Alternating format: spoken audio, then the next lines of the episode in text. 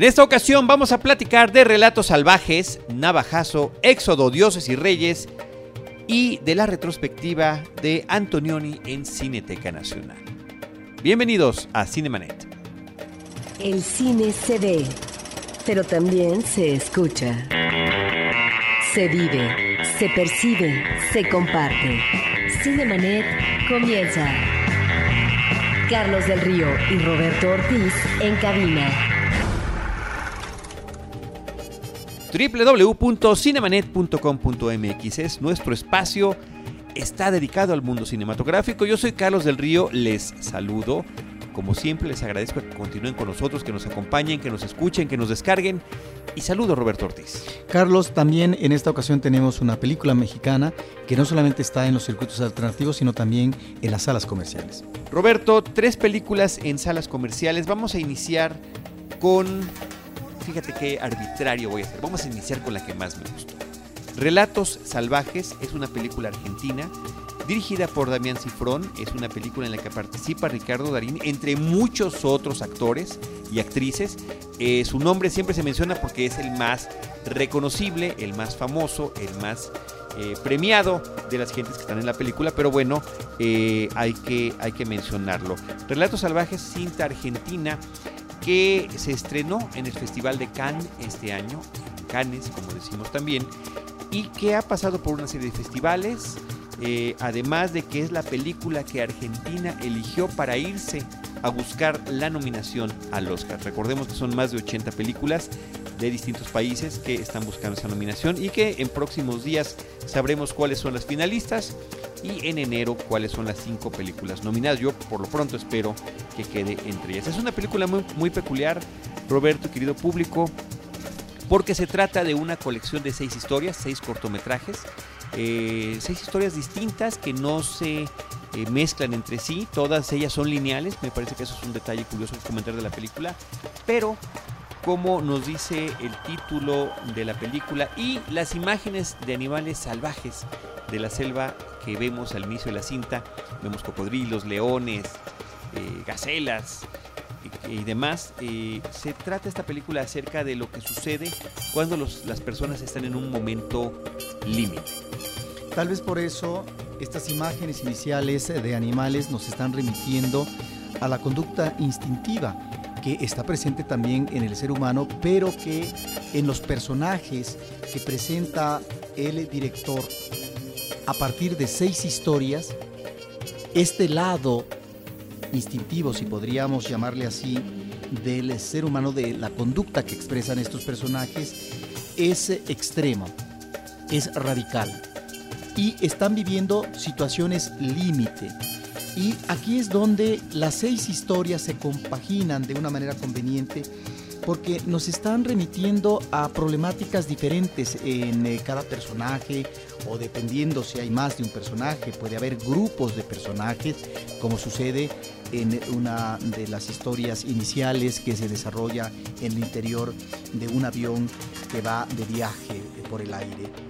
Por un lado está esta venganza que a veces eh, se anida por el rencor clasista, pero también está la afrenta personal, la impotencia que puede tener un ser humano ante la escasa o nula efectividad en un trámite burocrático, etc. Son varias las causas y están como temas eh, muy identificados que tendrían que ver con la infidelidad, la infidelidad desde lo que es una fiesta de recién casados, el hartazgo también que los seres pueden expresar ante situaciones que están viviendo, la venganza, lo que hablábamos de la burocracia, el rencor, etc.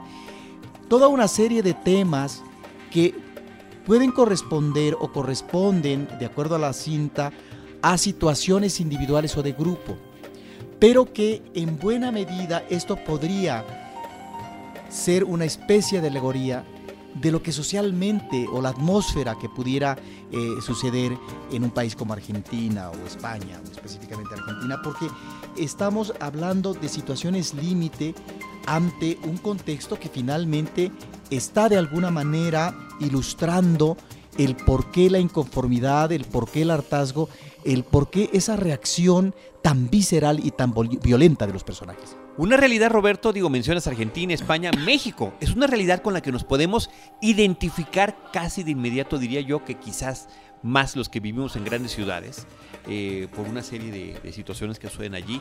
Ahí está el odio, el resentimiento, la venganza, los abusos. Pero sabes qué, Roberto, me parece que están narrados de una manera muy atractiva, que son historias que tienen un humor negro, que es lo que le da una vitalidad muy especial a cada una de ellas y ciertamente cada una tiene un tono distinto y en cada una nos enfrentamos a grandes sorpresas.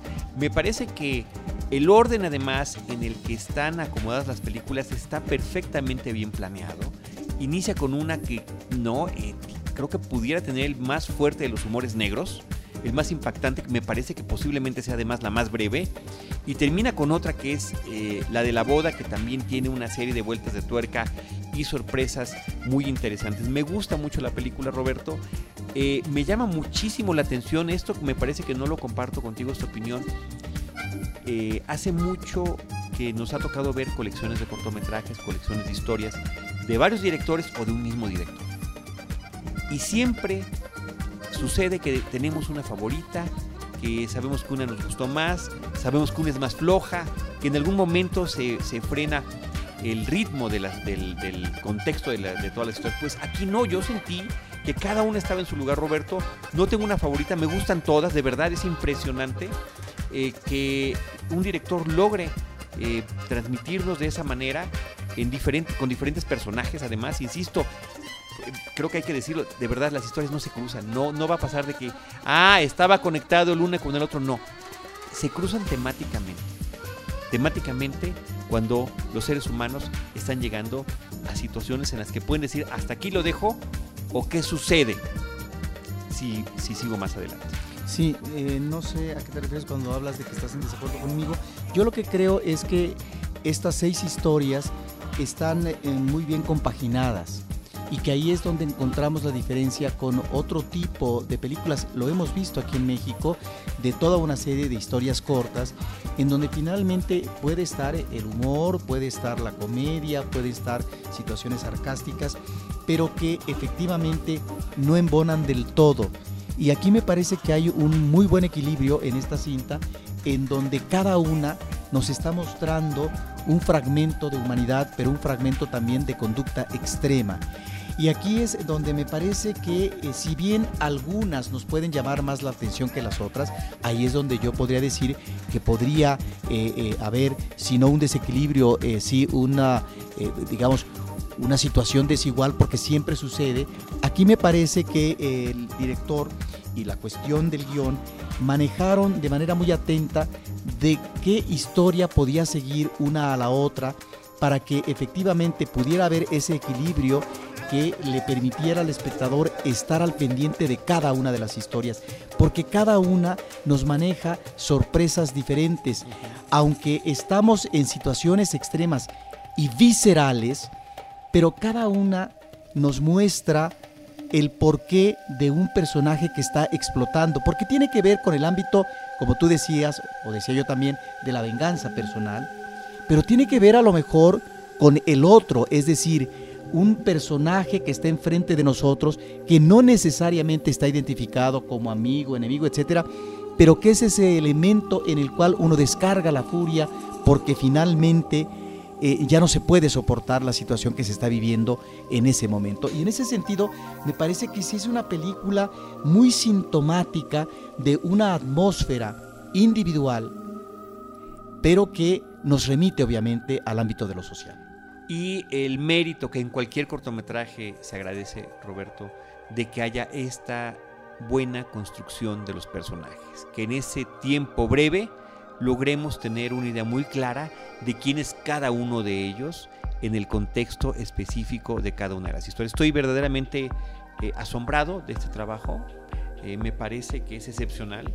Secuela, Roberto, en pase automático, ya que estamos llegando al final del año, a mi lista de las favoritas del año, se coló, se coló de inmediato, acabó la película, queda uno además perturbado, Creo que es una película que te deja reflexionando. Y es una película que no necesita muchas lecturas. Es muy claro. Es son muy claros los temas que está manejando. Me parece que eso también es una cosa que se agradece, así que ahí está. Yo es una película que es la que más recomiendo en estos últimos meses. Ahora, es una película que maneja lo mismo la comedia, una comedia eh, cruel, devastadora, pero también puede darse el drama humano, pero es un drama estrambótico, es, es, un drama que no se va a una situación eh, tanto de, eh, de, análisis psicológico, ni mucho menos, sino de situación en sí. Muy buena producción, la película eh, tiene música de Gustavo Santaolalla, está producida por El Deseo de Pedro Almodóvar, es un dato también interesante que comentar. Y bueno, no se llevó reconocimiento en Cannes, salvo haber estado en las eh, películas en competencia. Roberto, también está en cartelera la película mexicana Navajazo de Ricardo Silva. Una coproducción de 2014 entre México y Francia. Este es un documental de 75 minutos cuyos personajes están ubicados en la zona fronteriza de México con Estados Unidos, específicamente Tijuana.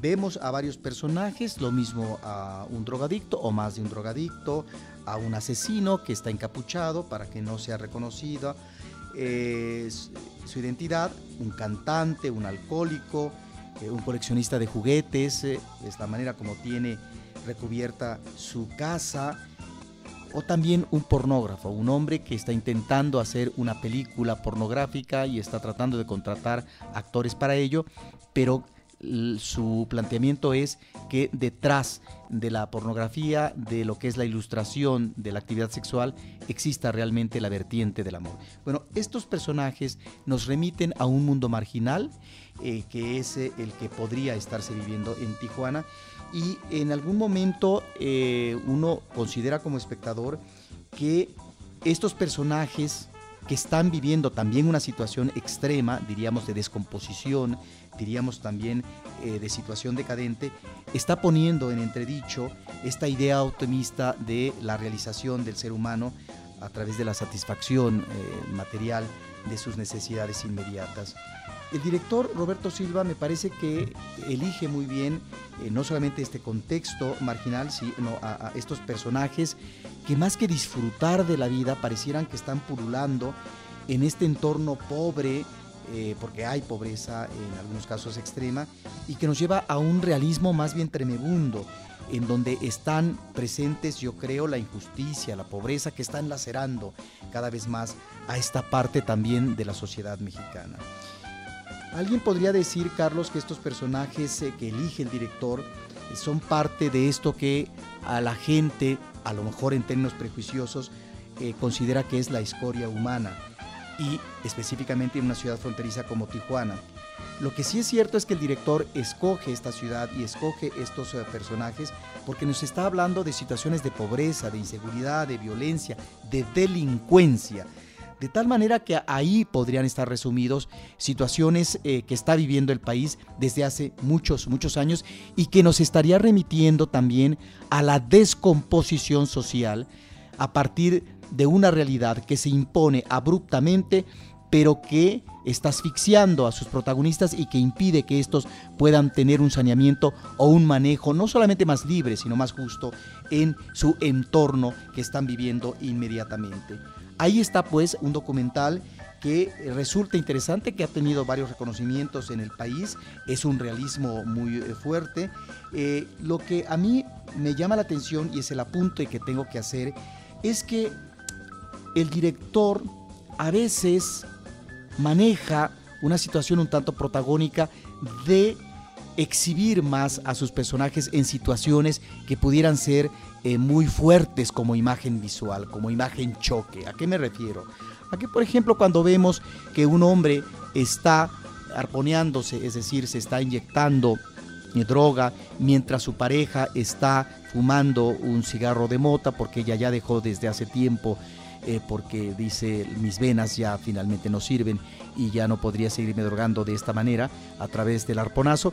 Bueno, ahí hay eh, un sexo oral por parte de la chica y hay una intervención del camarógrafo, el director, para que esto sea más visible. ¿Era necesario esto? Me pregunto yo, porque aquí no es que uno apele al pudor, pero sí, más bien, a la importancia que cobran dramáticamente los personajes o las situaciones que viven y no porque queramos ilustrar en el exceso de este tipo de situaciones como es el sexo.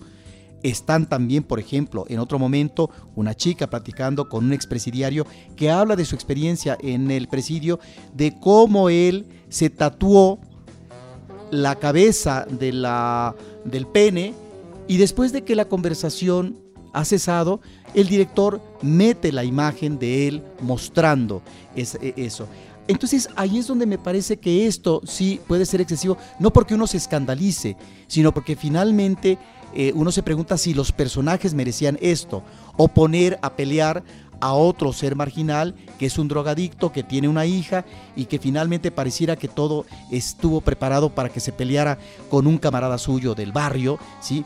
Eh, en términos de lo que es esta agresión física humana. Y por otro lado, esto va en detrimento, creo, de lo que sería el trabajo, el registro, la exploración de cada uno de los personajes, no de todos, algunos están mucho mejor trabajados, pero metería yo a uno que me parece de una gran pobreza como es el asesino cubierto por eh, una especie de máscara eh, para que no sea identificado obviamente, pero que nos dice muy poco de ese tipo de personajes que a lo mejor son sicarios, pero que están en la línea de la criminalidad atendiendo seguramente a una banda delincuencial.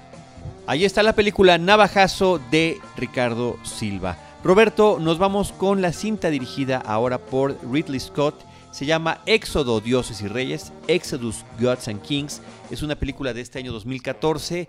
Es la historia basada en el personaje bíblico de Moisés. Una vez más, existen varias películas previas interesantes, creo que hay un par de películas que al menos que debemos de mencionar y que en esta ocasión nos trae como protagónico a Christian Bale en el papel de Moisés.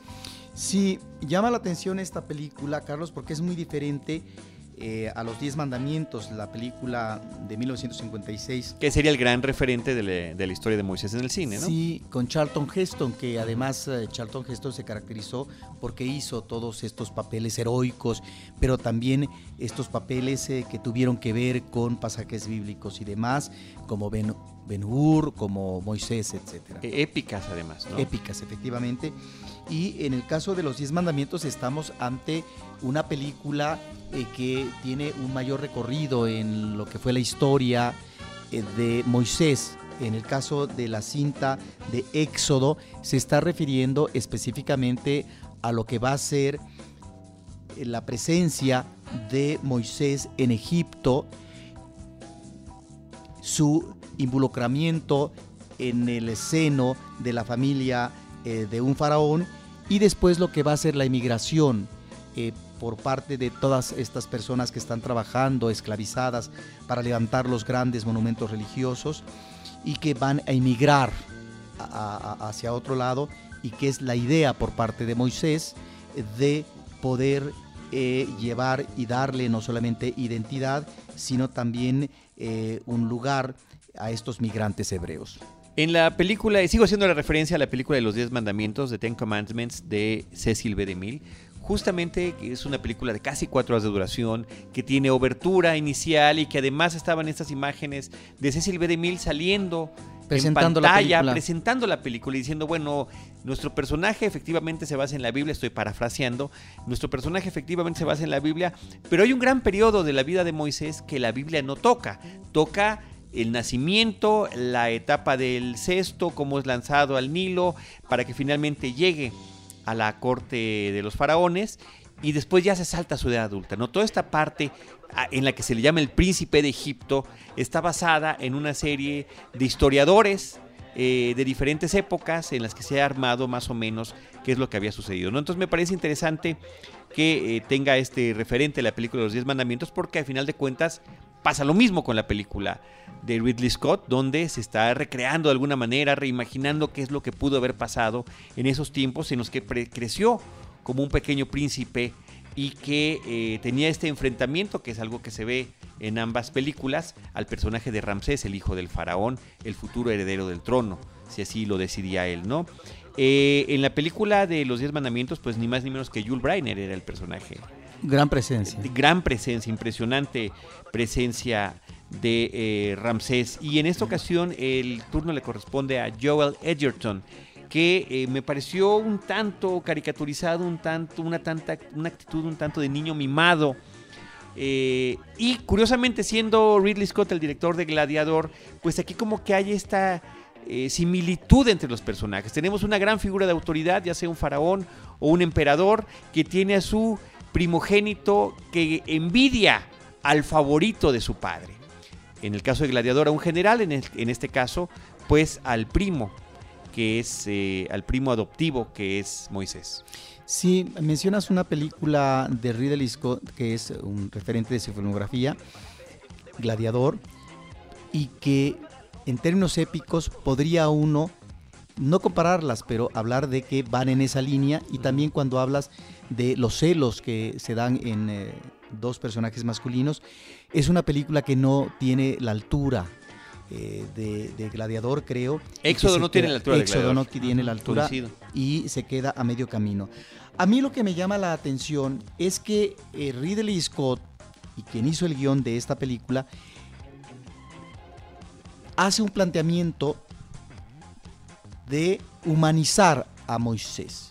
No solamente humanizarlo, sino también abordar la complejidad de un personaje como Moisés y tratar de, en esta suerte de efectos especiales que fueron extraordinarios, sobre todo en la versión del 56 con los 10 mandamientos en la apertura del Mar Rojo, que fue un gran portento para esa época en cuanto a efectos especiales y otras cosas más, como el uso del back projection para manejar paisajes exóticos teniendo enfrente a los personajes principales o las obras monumentales que se están construyendo, etcétera. Y los cientos y cientos de extras, ¿no? Exacto. Pero aquí, y me pregunto si era necesario ante efectivamente el referente obligatorio que sería la parte de Éxodo del Antiguo Testamento sobre esta presencia e incursión de migración por parte de Moisés con esta población hebrea,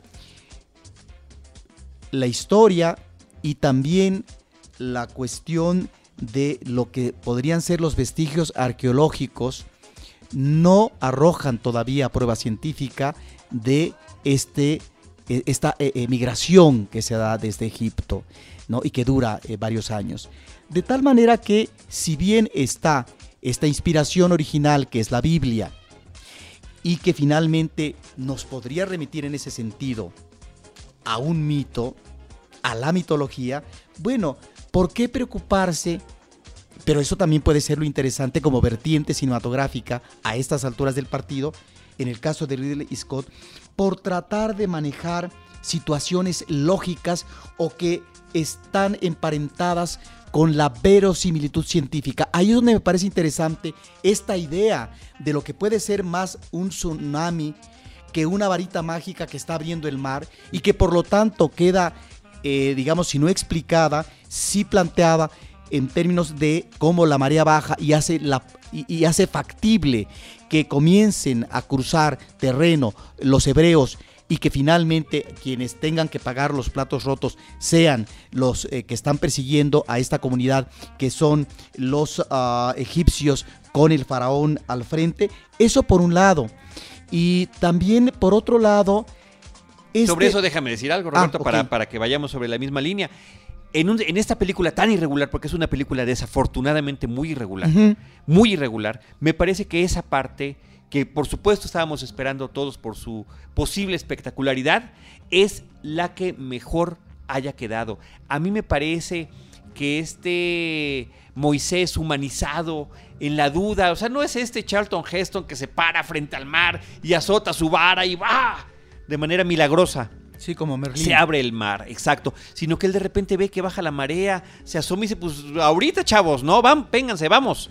Eh, me parece muy, muy, muy interesante la forma en la que está manejada esta parte de la película. Eh, y ahorita antes de cederte la palabra para regresar a lo que estabas por decir, Roberto, está esta humanización de Moisés, sí, pero también está esta idea del cine hollywoodense de hacer y convertir a estos personajes bíblicos en héroes de acción Y estamos en un mismo año con una película de Darren Aronofsky sobre Noé, que es interpretado ni más ni menos que por el ex gladiador, Russell Crowe, y que tiene su humanización también, pero también tiene estas escenas brutales de acción donde tiene que defender a su familia, tiene que defender su arca, tiene que pelear, luchar y demás, ¿no? Y lo mismo pasa con Christian Bale, ex Batman, como el Moisés cinematográfico contemporáneo, sobre todo en toda esta parte inicial de la película, cuando lo estamos viendo eh, junto a su junto a Ramsés antes de que ascienda al trono y en diferentes situaciones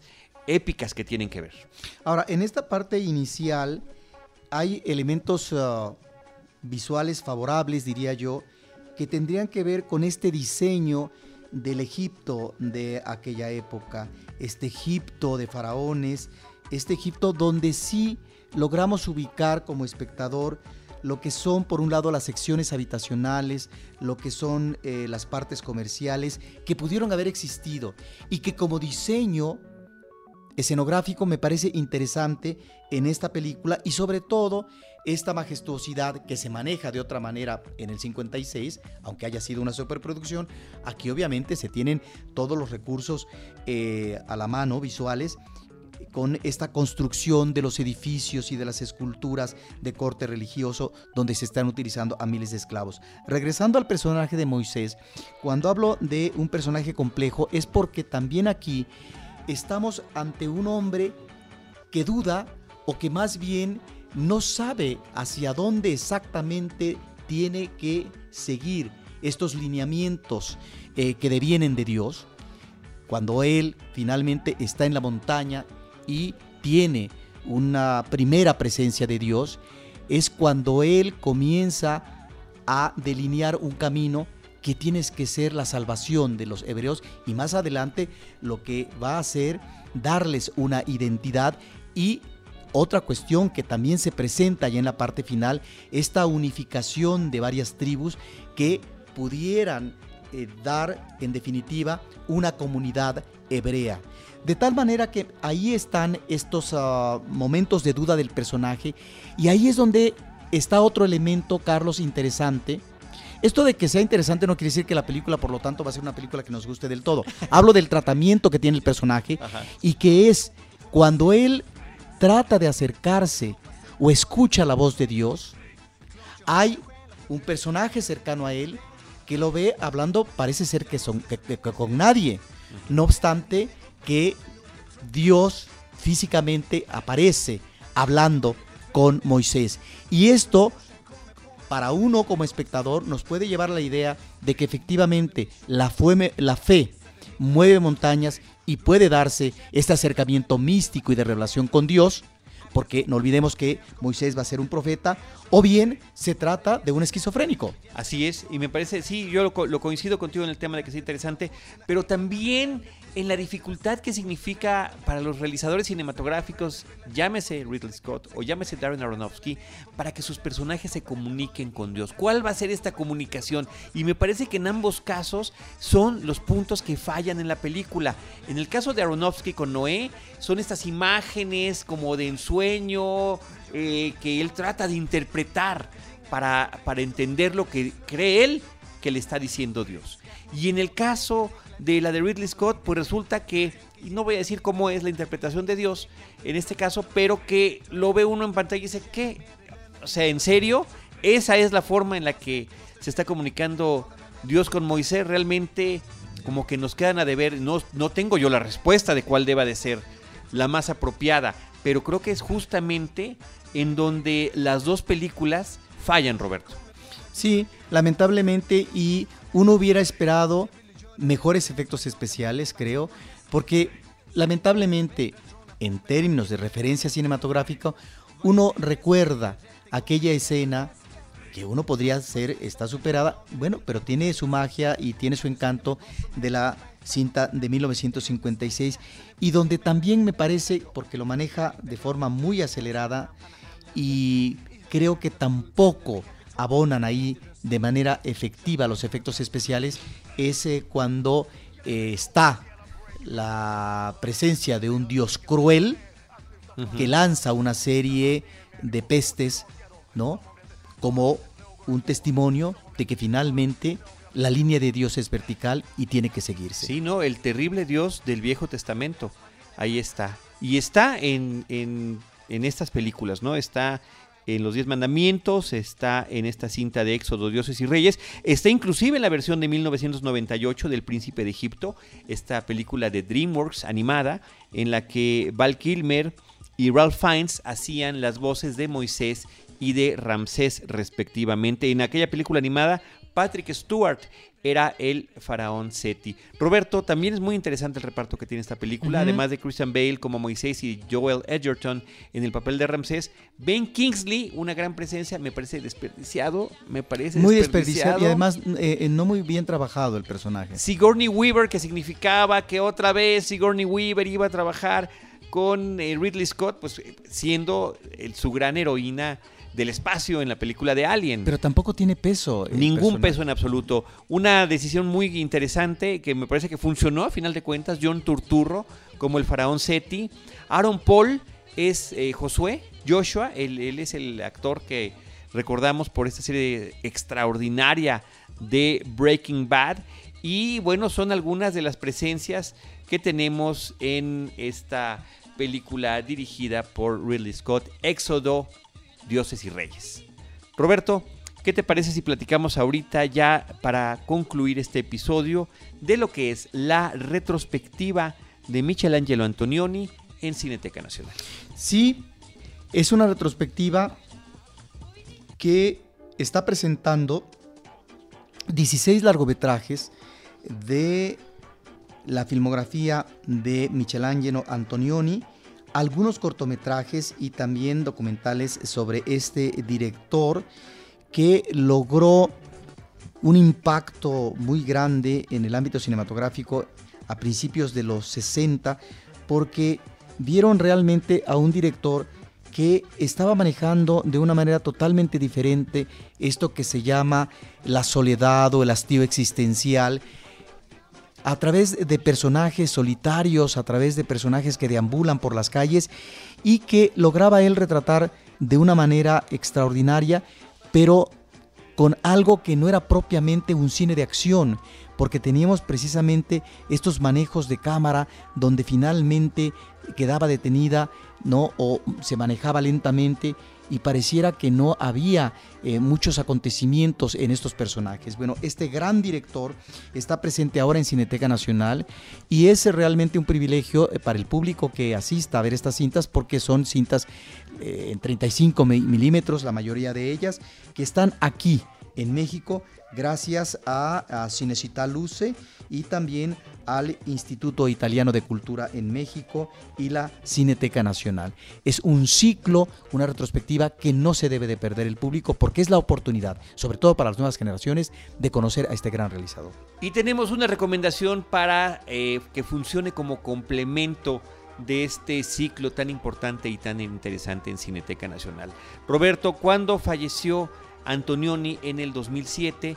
En Cinemanet hicimos un par de episodios dedicados a su filmografía, a su, a su personalidad cinematográfica y a todo el trabajo que había realizado. Nos acompañó en aquellos dos episodios el experto y amante del cine, investigador cinematográfico Raúl Miranda, y son los episodios 161 y 165. Si ustedes los buscan en internet, en el portal de Cinemanet. Ahí los van a poder encontrar, los van a poder descargar o escuchar. Nos parece además que siempre es interesante que este tipo de episodios especiales que realizamos con amigos, investigadores y expertos, pues son un referente que queda allí justamente para su consulta. Antonioni en los episodios 161 y 165 de Cinemanet. Pues con esto concluimos el episodio del día de hoy. Las películas que comentamos, Relatos Salvajes, Navajazo y Éxodo, Dioses y Reyes, Exodus, Gods and Kings.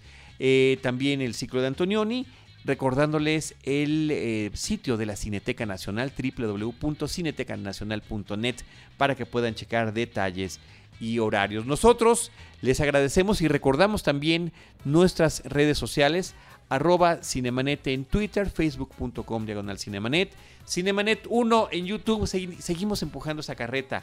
Si les interesa eh, ver lo que estamos haciendo en video, las colaboraciones que tenemos en televisión de cable, pues ahí te estamos dejando los testimonios. Son ya ahorita más de 200 eh, videos que tenemos de todo este recorrido, entrevistas con personajes del cine nacional, del cine internacional, reseñas de películas y demás. Cinemanet 1 en YouTube, ahí es como nos pueden encontrar. Y por supuesto, www.cinemanet.com.mx, nuestro portal, nuestro espacio, nuestra columna vertebral. También el podcast se descarga a través de iTunes. A nombre de Roberto Ortiz, de Paulina Villavicencio, nuestra productora, y del mío propio Carlos del Río, les agradezco que nos hayan escuchado y les recordamos que los estaremos esperando en algún próximo episodio con cine, cine y más cine.